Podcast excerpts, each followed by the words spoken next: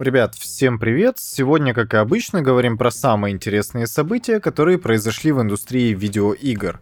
Я напоминаю, что видеоверсию этого подкаста вы можете посмотреть на ютубе, ссылка есть в описании, и давайте посмотрим, что там вообще произошло за последние пару дней. Ну и, конечно, моя любимая рубрика «Читаем обзоры вышедших игр», пожалуй.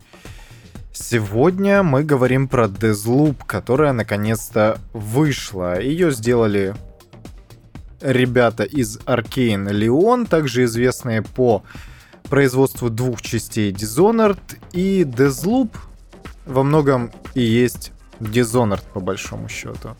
Знаете, главному герою предстоит убить 8 человек, или 9, по-моему, за один видеоигровой день, чтобы выбраться из временной петли, в которую он угодил. Для этого ему придется раз за разом начинать свой день заново, который поделен на 4 участка сегмента времени. Это утро, вечер, день и ночь, насколько я понимаю, чтобы убить всех последовательно и наконец-то вырваться из временной петли. По большому счету, Deathloop это во многом Dishonored, как я уже сказал. За одним очень важным исключением, но мы об этом еще поговорим немного дальше. Что вообще игра из себя представляет? Мне изначально во многом казалось, что Deathloop это такая себе, ну, головоломка, что ли. То есть э, главному герою постоянно предстоит решать различные микрозадачи по устранению каждого из злодеев для того, чтобы выбраться из временной петли. И фишка в том, что да, во многом это действительно есть некоторый пазл, где сложив все кусочки последовательно, перепробовав различные варианты прохождения, разумеется, вы сможете ее как бы завершить. И все, конечно, в принципе, так и есть, кроме очень важного допущения, что в этом пазле вам как бы говорят, какие кусочки, собственно, головоломки вам нужно класть в этот момент. Игра очень четко указывает, что вам нужно выполнять в каждый момент, и учитывая то, что она довольно жестко поделена на отдельные миссии, на отдельные сегменты этого мира, этого острова, на котором вы оказались, вам а, каждый из них это просто вот отдельный такой сегмент, и проходя их последовательно, не составит никакого труда пройти всю главную сюжетную кампанию. У меня в этом плане есть, э, ну, какое-то неприятное ощущение, что, ну, как будто бы не докрутили, знаете ли. Конечно, все подсказки, все маркеры, которые указывают вам следующую цель, и способы различного устранения их можно отключить в настройках, чтобы наконец-то почувствовать полной грудью, скажем так, запах этой головоломки, пройти ее прям целиком так, как вы хотите, и усложнить себе во многом игру. Конечно, основной сюжет здесь никогда не является причиной для того, чтобы играть в эту игру, в отличие от Dishonored. Все-таки и в первой, и во второй части движитель сюжета был достаточно очевиден. Вы должны были пройти по сценарию от начала и до конца, и Deathloop все-таки не предлагает настолько жесткой структуры. Несмотря на то, что игра не совсем линейная, она во многом базируется на реиграбельности, на том, что вы будете экспериментировать и самостоятельно подкидывать себе различные задачи для улучшения и разнообразия геймплея, игра все-таки во многом линейна. Именно из-за этой системы маркеров, которые постоянно подсказывают вам, какой следующий шаг лучше сделать. И вы знаете, мне это никогда не нравилось, потому что с точки зрения игрока вам нужно всегда сделать очень четкий выбор — пойти или не пойти против решения игры, которая вам как бы подсказывает, что лучше делать в данный момент. И как к этому относиться, это вещь довольно субъективная, разумеется. Мне такой подход, в принципе, нравится, потому что, как я уже сказал, у игрока все-таки есть э, некоторый выбор и есть возможность отключить эти подсказки. С другой же стороны, тот сюжет, который предлагает игра, он не является чем-то действительно интересным. Потому что у нас есть всего лишь пара главных героев. Это, соответственно, Кольт, главный герой игры, который пытается разорвать временную петлю и выбраться из нее, и глава охраны острова Джулиана, которая наоборот эту временную петлю разрывать не хочет и старается всячески помешать игроку. Тут же включается некоторая мультиплеерная фича по принципу асинхронного мультиплеера, скажем так, Хотя на самом деле нет, учитывая то, что у игроков практически одинаковые возможности, Тут о асинхронном именно мультиплеере говорить все же не приходится, но, знаете, мне это напоминает э, функцию вторжения из Dark Souls, то есть главный герой, он непосредственно воюет еще и против окружения, у него такой себе PvE контент. В то же время его противник, который вторгается к нему в мир, он никакого PvE не чувствует, и мир целиком и полностью на его стороне. Да, в роли Джулианы может выступать какой-то отдельный игрок, но на лету подключиться не получится. То есть вам нужно отдельно выходить в меню и искать лобби для того, чтобы подключиться к какому-то игроку, который сейчас за Кольта проходит некоторые задания. Вас запирают на локации, и вы должны либо разблокировать выходы из нее, провернув некоторую цепочку действий, либо три раза, по-моему, убить э, Джулиану, соответственно. Она же, в свою очередь, должна три раза убить вас. Прокачка у обоих персонажей достаточно похожа, но у Джулианы все как бы открывается достаточно быстро. Если Кольту для открытия новых способностей предстоит убивать главных злодеев, 8 все-таки человек, по-моему, для того, чтобы выбраться с острова, и именно это его прокачивает, то у Джулиани нужно исключительно убивать главного героя слэш игрока. Конечно, не следует это воспринимать как какую-то супер инновационную фичу или главный э, селлер игры. Это просто такая интересная особенность, которая добавит игре реиграбельности и различных возможностей. В принципе, это достаточно хорошая игра, которая во многом все-таки базируется на успехе Dishonored, потому что очень много похожих способностей и очень похожа логика прохождения, потому что если проходить Deathloop исключительно главную кампанию, не откликаясь на второстепенные квесты, которые достаточно любопытны, и они здесь не столько квесты, сколько... Ну, мне это напомнило гробницы из Tomb Raider, да? Um, Tomb... Tomb... Tomb Raider. Мой английский so awful, I guess. Поэтому вам тут никакого прям уж дополнительного контента найти не удастся. Это сделано исключительно для того, чтобы вы просто немного больше провели в мире игры. Сама же основная кампания проходится где-то часов за 25, и еще 10-15 можно потратить на изучение более-менее открытого мира. Поэтому, как только главный герой уничтожает за один день все цели, он может разорвать временную петлю и выбраться из нее. Что интересно, именно нарративный дизайн этой игры привлекает к ней наибольшее количество внимания непосредственно с моей стороны, потому что остров сам по себе очень любопытен. Там представлено несколько разнообразных локаций, которые очень сильно отличаются как по своей архитектуре, так и по логике прохождения, по набору тех способностей и оружия, которые есть у противников, и в принципе представляют из себя очень разные биомы — что, на мой взгляд, отличная находка, потому что тот же Dishonored подобными вещами активно пользовался и располагал. Там, правда, вам нельзя было в свободном порядке выбирать пути прохождения, здесь же что-то подобное есть. Конечно, самое главное, что Deathloop, как, э, мне кажется, и Prey 2018 года, который делал Arkane Остин, чтобы не соврать, очень сильно опирается непосредственно на свою э, технологию песочницы.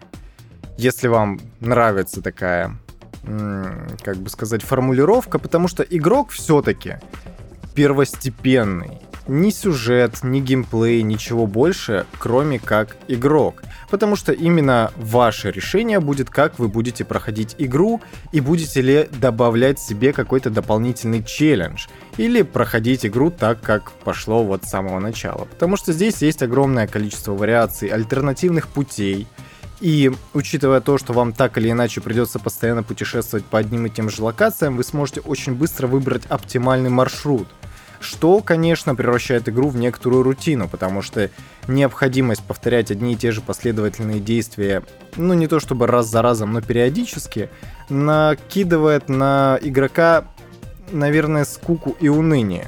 Я в игру поиграть не успел, поэтому во многом опираюсь именно на то, что я прочитал. И именно от игрока зависит, насколько он хочет экспериментировать, искать другие пути, смотреть, что игра может предложить еще.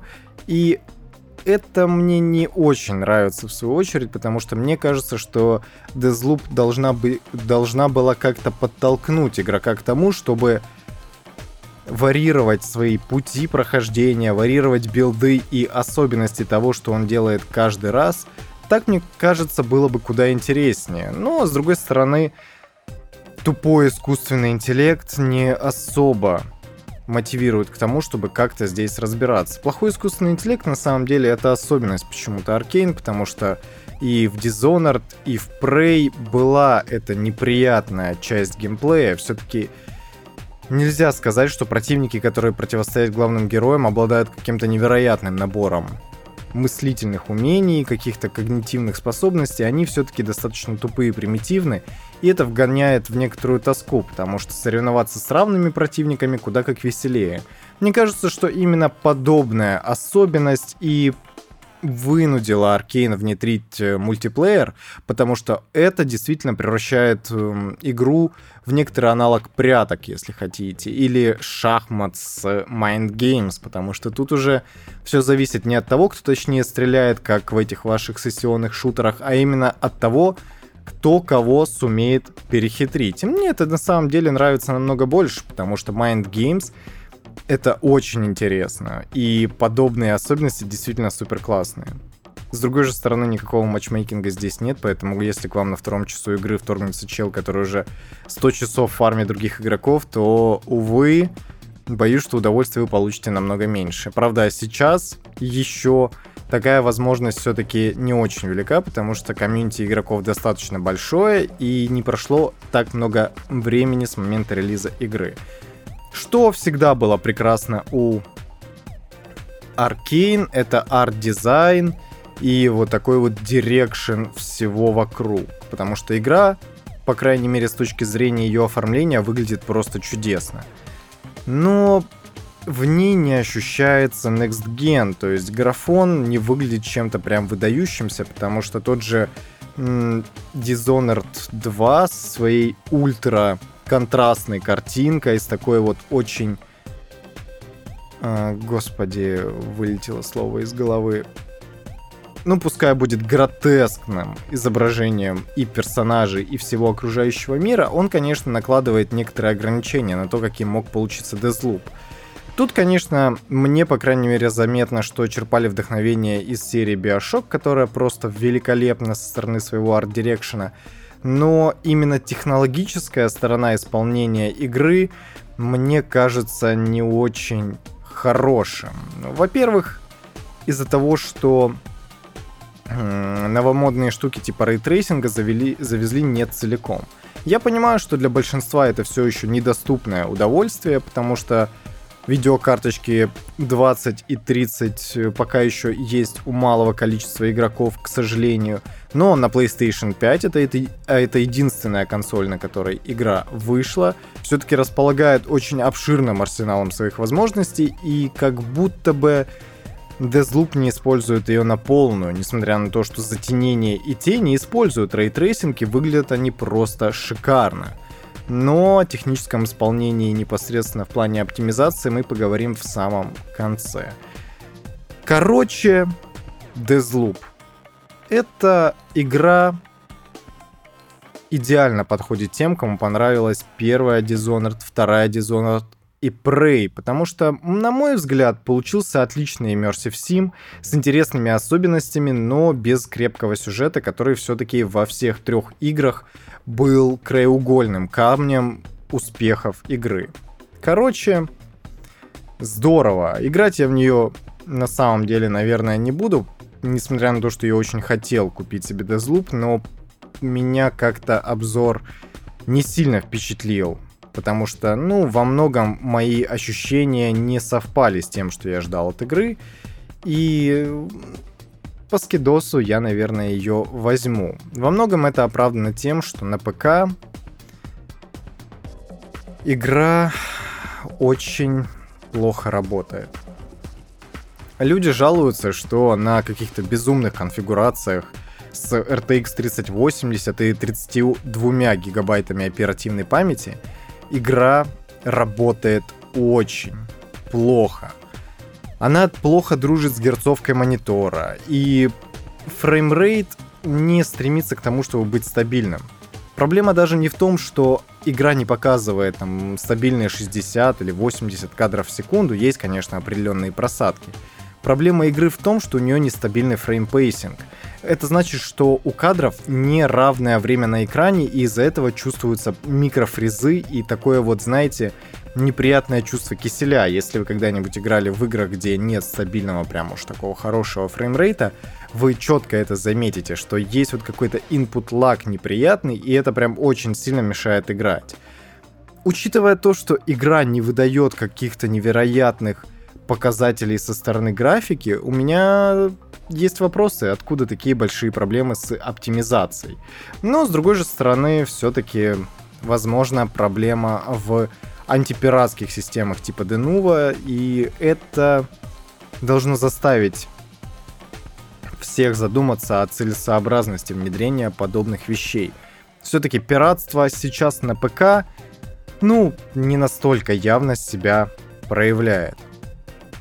Даже на PlayStation 5 есть некоторые проблемы, и Digital Foundry уже успели проверить игру, и, конечно, просадки есть даже там, и только в режиме рейтрейсинга. Без рейтрейсинга игра работает отлично, в стабильных 60 FPS, но нужно ли это вам в сюжетно в сюжетно ориентированной игре, я не знаю, это выбор каждого, конечно. Да, ждем патчей. Ну что ж, как вы поняли, Deathloop игра достаточно хорошая, но пока что нужно повременить с ее покупкой, пока не выйдут первые патчи. Если вы, конечно, еще этого не сделали, я, например, рад, что не оформил предзаказ, потому что не уверен, смог бы я комфортно поиграть в эту игру или нет, учитывая ее высокую стоимость, конечно, подобные вопросы нужно решать до выхода игры. А такой открытый бета-тест это не что-то очень приятное. И как вы уже успели прочитать, если смотрите видеоверсию подкаста, Кори Балрак рассказал про God of War Ragnarok, о том, почему вторая часть станет финальной частью скандинавской саги. Также в интервью поучаствовал еще Эрик Уильямс, но его слова вообще не приводят. Я напоминаю, что Кори Балларк не участвует в разработке, не участвовал God of War Ragnarok, потому что, по слухам, он занимается производством какой-то научно-фантастической игры. И, конечно, есть вопросы. Он, мне кажется, все-таки принимал какое-то участие в плане куратора, если хотите, но то, что он не был именно главным лицом в производстве, это 100%. Короче, что говорит Кори? Самая главная причина в том, что на производство первой части ушло около 5 лет. На производство второй части меньше, но получается уже почти 4 года. Когда игра выйдет, будет ровно 4 года. Я не понимаю, с чем это связано. Я это еще говорил в предыдущей, по-моему, предыдущем выпуске подкаста, что я не понимаю, что делали так долго. Но, как отмечает геймдизайнер, решение было принято именно потому, что они не хотели растягивать выпуск этой игры этой серии и финал истории на 15 лет приблизительно. Или на 10, если считать с выхода все-таки первой части God of War. Они отказались от некоторых максимально эпичных и масштабных моментов, сократив нарратив до ну, достаточно компактного вида. Все-таки историю от Рэя и Кратоса рассказать несложно, даже в тех декорациях, которые уже были представлены. Именно поэтому некоторый масштаб пришлось сократить. Но я надеюсь, что для этого им не пришлось вырезать куски из э, фантомной третьей части и вставлять во вторую, потому что так это будет выглядеть максимально нелепо. Я хотел бы, конечно, поиграть в God of War Ragnarok, И у меня такая возможность, скорее всего, будет прямо на выходе, потому что она также будет доступна на PlayStation 4, не только на PlayStation 5. Брать ее или нет, это вопрос достаточно спорный именно на консоли предыдущего поколения, потому что мне кажется, что God of War Ragnarok будет рассчитан исключительно на консоли новейшего поколения, и некоторые фичи не доберутся до PlayStation 4. Я, конечно, говорю в первую очередь о адаптивных курках, о супер прогрессивной вибрации DualSense, но и даже о производительности, потому что God of War в 60 FPS ощущается совершенно не так. Ну, как говорят те, кто поиграл в игру на 60 FPS еще на PlayStation 4.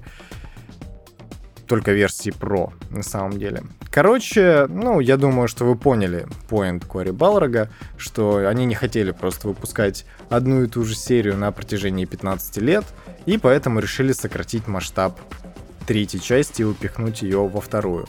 Воспринимать ли это как стендалон дополнение к первой части? Ну, наверное, да. Но все-таки я надеюсь, что нововведений будет достаточно для того, чтобы Рагнарёк можно было бы назвать действительно сиквелом и второй частью оригинальной игры. Для PlayStation 5 вышло большое обновление, и в нем, помимо всего прочего, 3D звука для телевизора и прочих мелочей, добавили возможность разблокировать слот под SSD. И я могу ошибаться, но, по-моему, нет. Для Xbox Series продаются отдельные ну, карты памяти, если хотите, которые вставляются в специальные слоты для расширений. И именно таким образом можно увеличить количество постоянной памяти на консоли от Microsoft. PlayStation пошли немного другим путем, хотя мне кажется, это спорное решение. И теперь вам нужно просто подобрать правильный SSD-накопитель, список которых, я думаю, будет э, либо на сайте PlayStation, либо э, отдельно в спецификации конкретного SSD будет указано то, подходит ли он для расширения постоянной памяти на PlayStation 5, но вам как бы нужно просто подобрать по характеристикам то, что нужно. Туда можно будет устанавливать все возможные игры, но я не знаю, можно ли туда будет установить эксклюзивы, потому что указано, что для хранения игр с PlayStation 4 и PlayStation 5.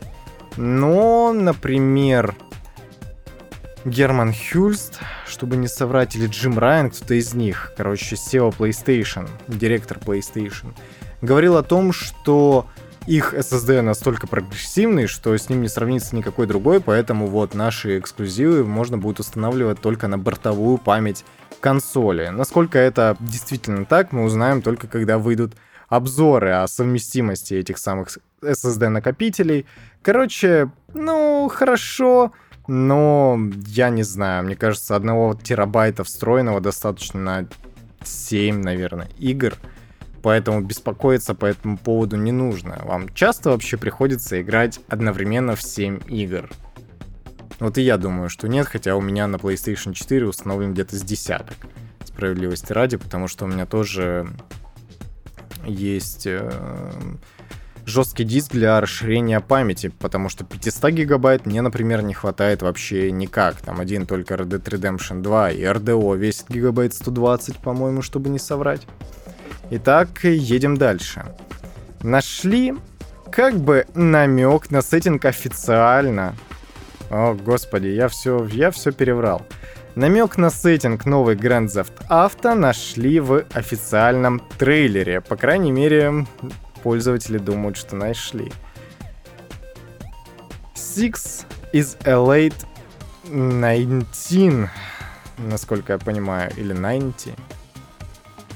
Короче, шестерка это поздние 90-е годы. По крайней мере, так расшифровали номера, которые есть э, на автомобиле в трейлере GTA 5 ремастер для консолей нового поколения. Господи, что-то как-то сложно мне сегодня дается с языком, как и обычно. Но подобные мелочи явно прорабатываются, чтобы вы понимали. Трейлер, который идет 3 минуты, позволяет проработать каждую-каждую мелочь, и я думаю, что это не просто так. То есть, скорее всего, это действительно послание для фанатов, и это, в принципе, прикольно. Поздние 90-е в Америке, а у нас что-то захватывало этот промежуток времени. GTA Vice City это 70-е, по-моему, GTA San Andreas это 80-е. Четверка это уже 2008 год, соответственно, GTA 5 это 2013 год. GTA 3 что-то непонятное. Поэтому, скорее всего, действительно, а, может быть, что шестерка это поздние 90-е годы, наверное, там 97-98. Какой это будет регион Америки в очередной раз и про какой интересный эпизод из жизни рядовых американцев нам решат показать Rockstar, я пока что даже представить себе не могу. Если это будет какой-нибудь очередной Майами в лице Vice City, наверное, будет прикольно, но это точно не поздние 90-е. Короче, я думаю, что вскоре мы узнаем, насколько оправдались ожидания фанатов, но учитывая то, насколько хорошо продается сейчас GTA все еще, мне кажется, что Rockstar пошли немного по пути Bethesda, продавая одну и ту же игру в очередной раз. Я напоминаю, 155 150 миллионов проданных копий GTA 5 это что-то нечто. Dying Light отложили до 4 февраля 2022 года, хотя игра должна была выйти 7 декабря 2021. Игра почти что завершена, но сейчас она находится на стадии полировки и тестирования, так заявили разработчики из Techland.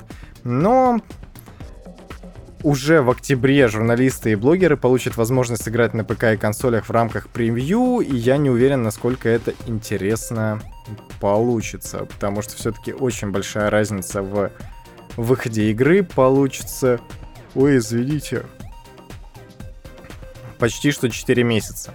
Это странное решение, особенно если инфлюенсерам позволят поделиться футажами, это прям совсем странно для меня. Да, я даже и не знаю, как на это отреагировать. Все-таки Dying Light 2 рождается в муках, и то, что ее отложили, на самом деле, мне кажется, это просто дело времени. Ничего прям хорошего в этом нет, но если это позволит не выпустить сырую игру, я не знаю. Видимо, у поляков есть такой прикол переносить игру с декабря на какие-то другие месяцы. А, ну, Киберпанк вышел 20... А, Киберпанк вышел 21, по-моему, декабря прошлого года, но официально мне кажется, что для пользователей он не вышел еще до сих пор, так что, э, да. Dying Light 2 не вызывает у меня никаких прям положительных эмоций, потому что это просто очередная игра от поляков. Эх, там может спасти ситуацию только кооператив.